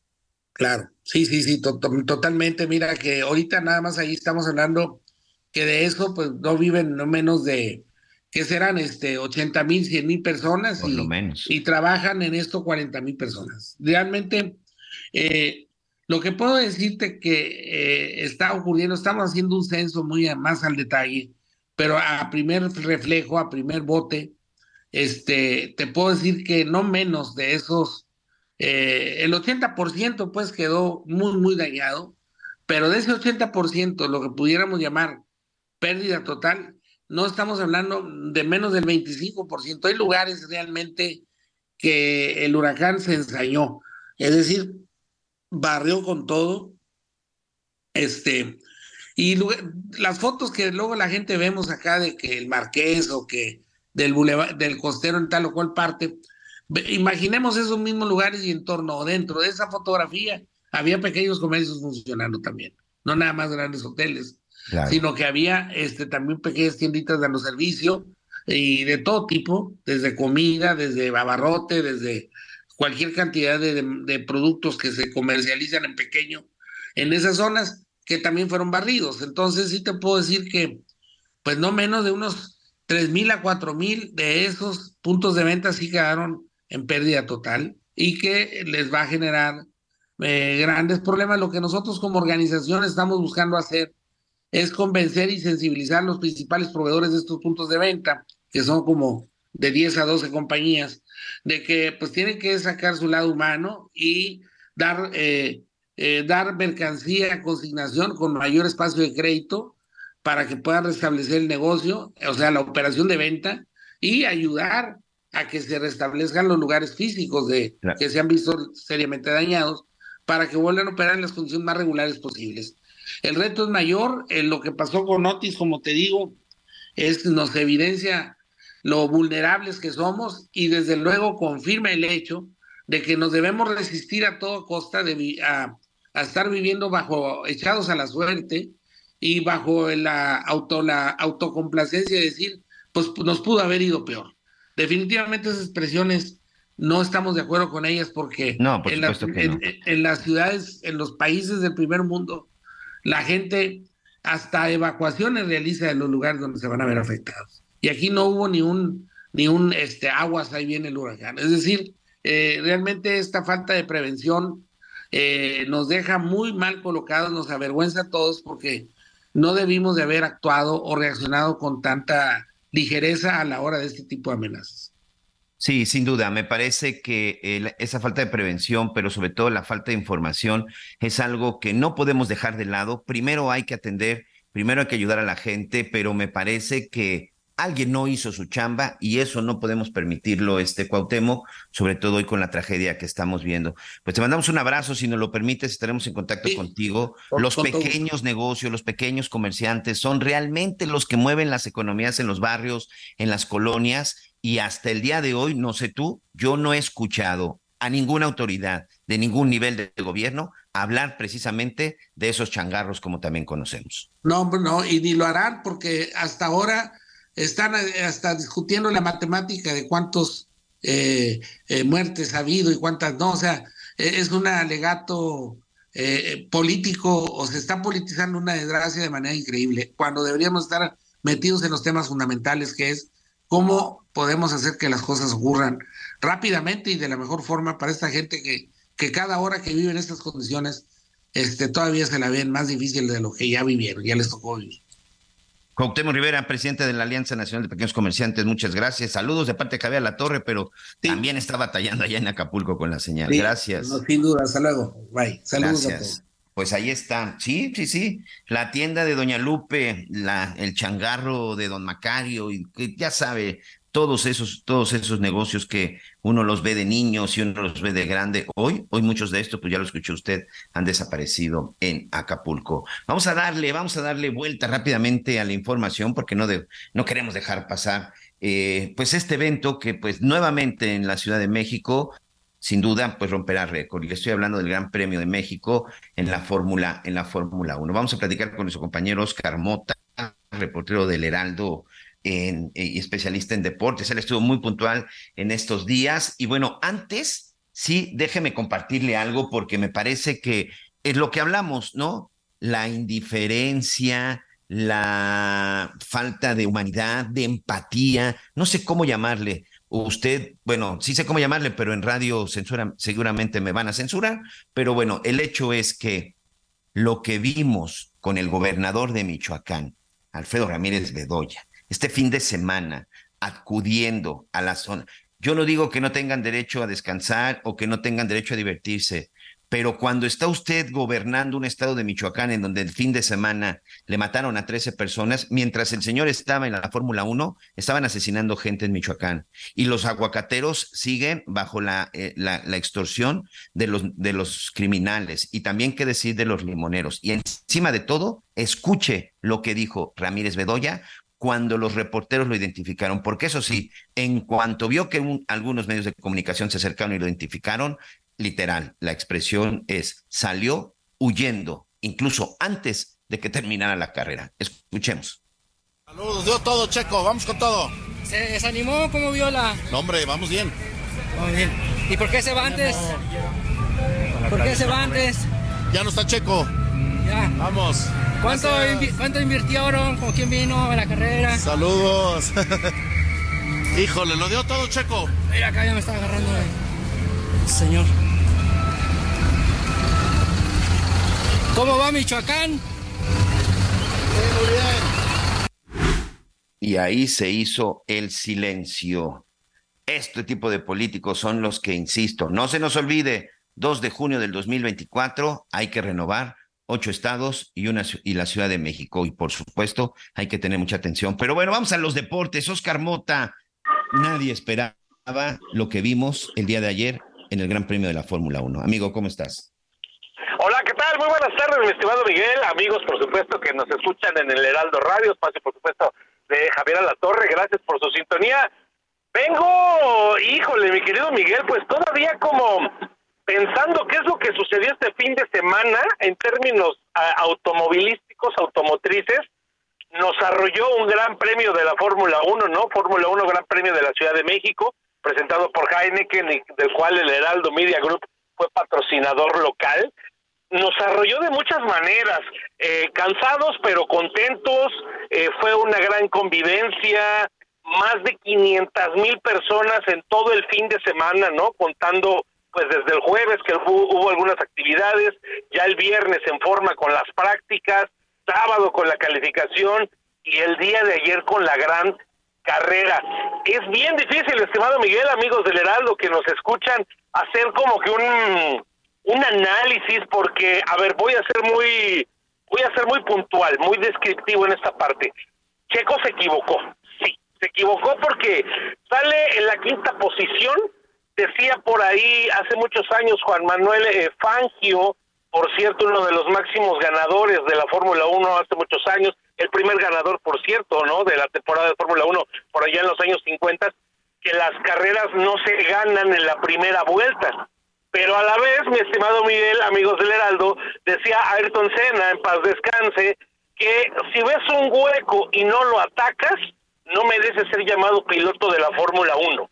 Entonces me parece que yo estoy exactamente a la mitad, ¿no? Como cuando uno maneja, que son tres carriles, ¿no? El de izquierda, el de alta velocidad, el de medio moderado y el de derecho baja, pues yo estoy a la mitad. O sea, Checo se equivoca, pudo haber esperado, pudo haber frenado un instante que Leclerc avanzara, obviamente también un poco Verstappen, pero al mismo tiempo yo digo, carambas, si no vamos por todas las canicas en la vida, pues a qué demonios venimos a esta vida, ¿no, estimado Miguel? Entonces, oye, y además te voy a ser sincero, ¿a alguien le sorprendió la, la maniobra del Checo Pérez? A mí no, ¿eh? Porque si hemos visto que algo tiene y que lo ha caracterizado es que se atreve. Yo no sé si lo hizo antes, si lo hizo temprano, esa, ahora sí que tú eres el experto, pero a mí no me sorprendió y, y, yo no esperaba menos del Checo Pérez. Recuerdo aquel carrerón con Hamilton el año pasado, en donde el Checo, pues no le, pero como buen mexicano y buen jalisciense, no le tiembla la mano, Oscar.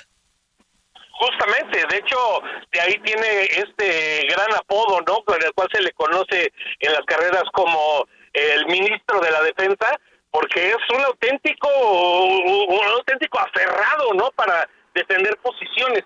La situación con Checo, reitero, a ver, creo que si nos vamos, por eso creo que estoy a la mitad, si nos vamos por la forma puntual, yo lo apoyo. O sea, sí hay que ir por todo. Pero ahora es un veterano de mil batallas checo. No es un novato que precisamente necesitaba demostrar algo. Sí, claro, necesitaba ese triunfo que nunca se le ha dado a un mexicano. Eh, nunca ningún mexicano ha ganado esta gran carrera. Checo ya fue el primer mexicano en subir al podio, dos años consecutivos, hasta antes de este eh, gran premio del día de ayer.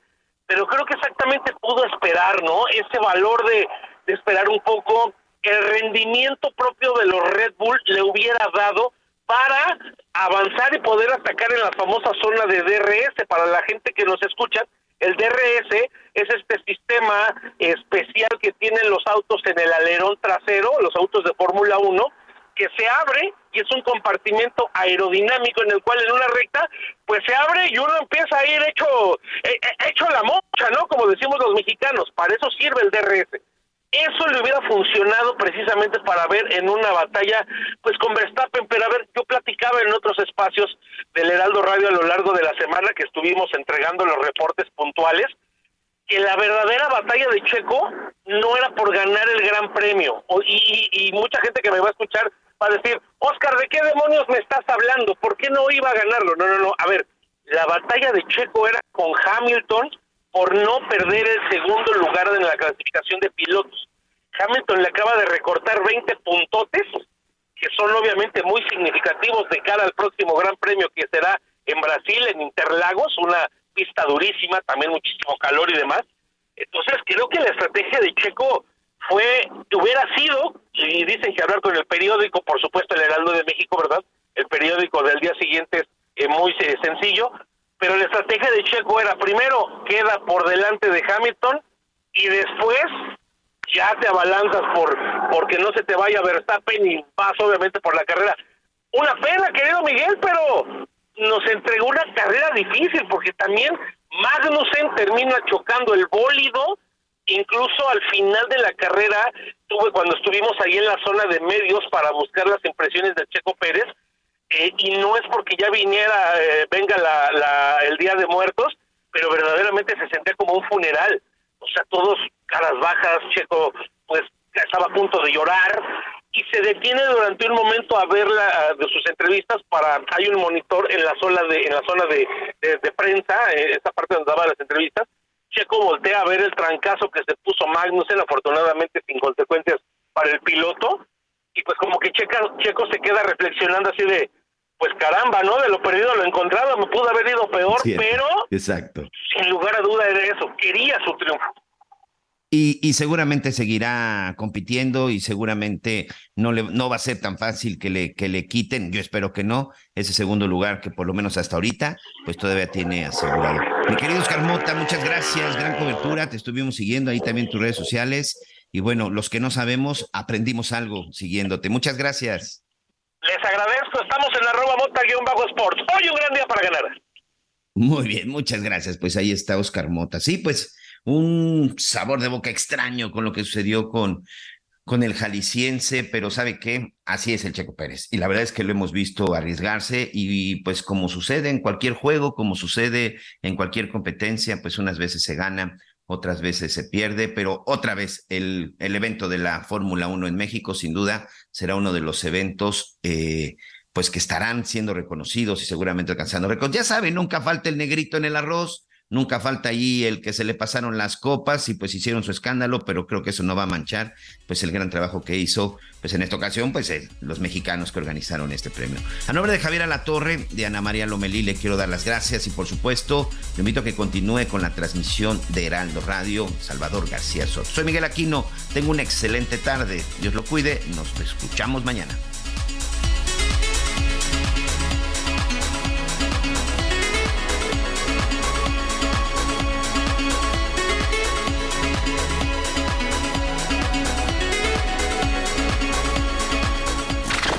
Gracias por acompañarnos en Las Noticias con Javier La Torre. Ahora sí ya estás muy bien informado.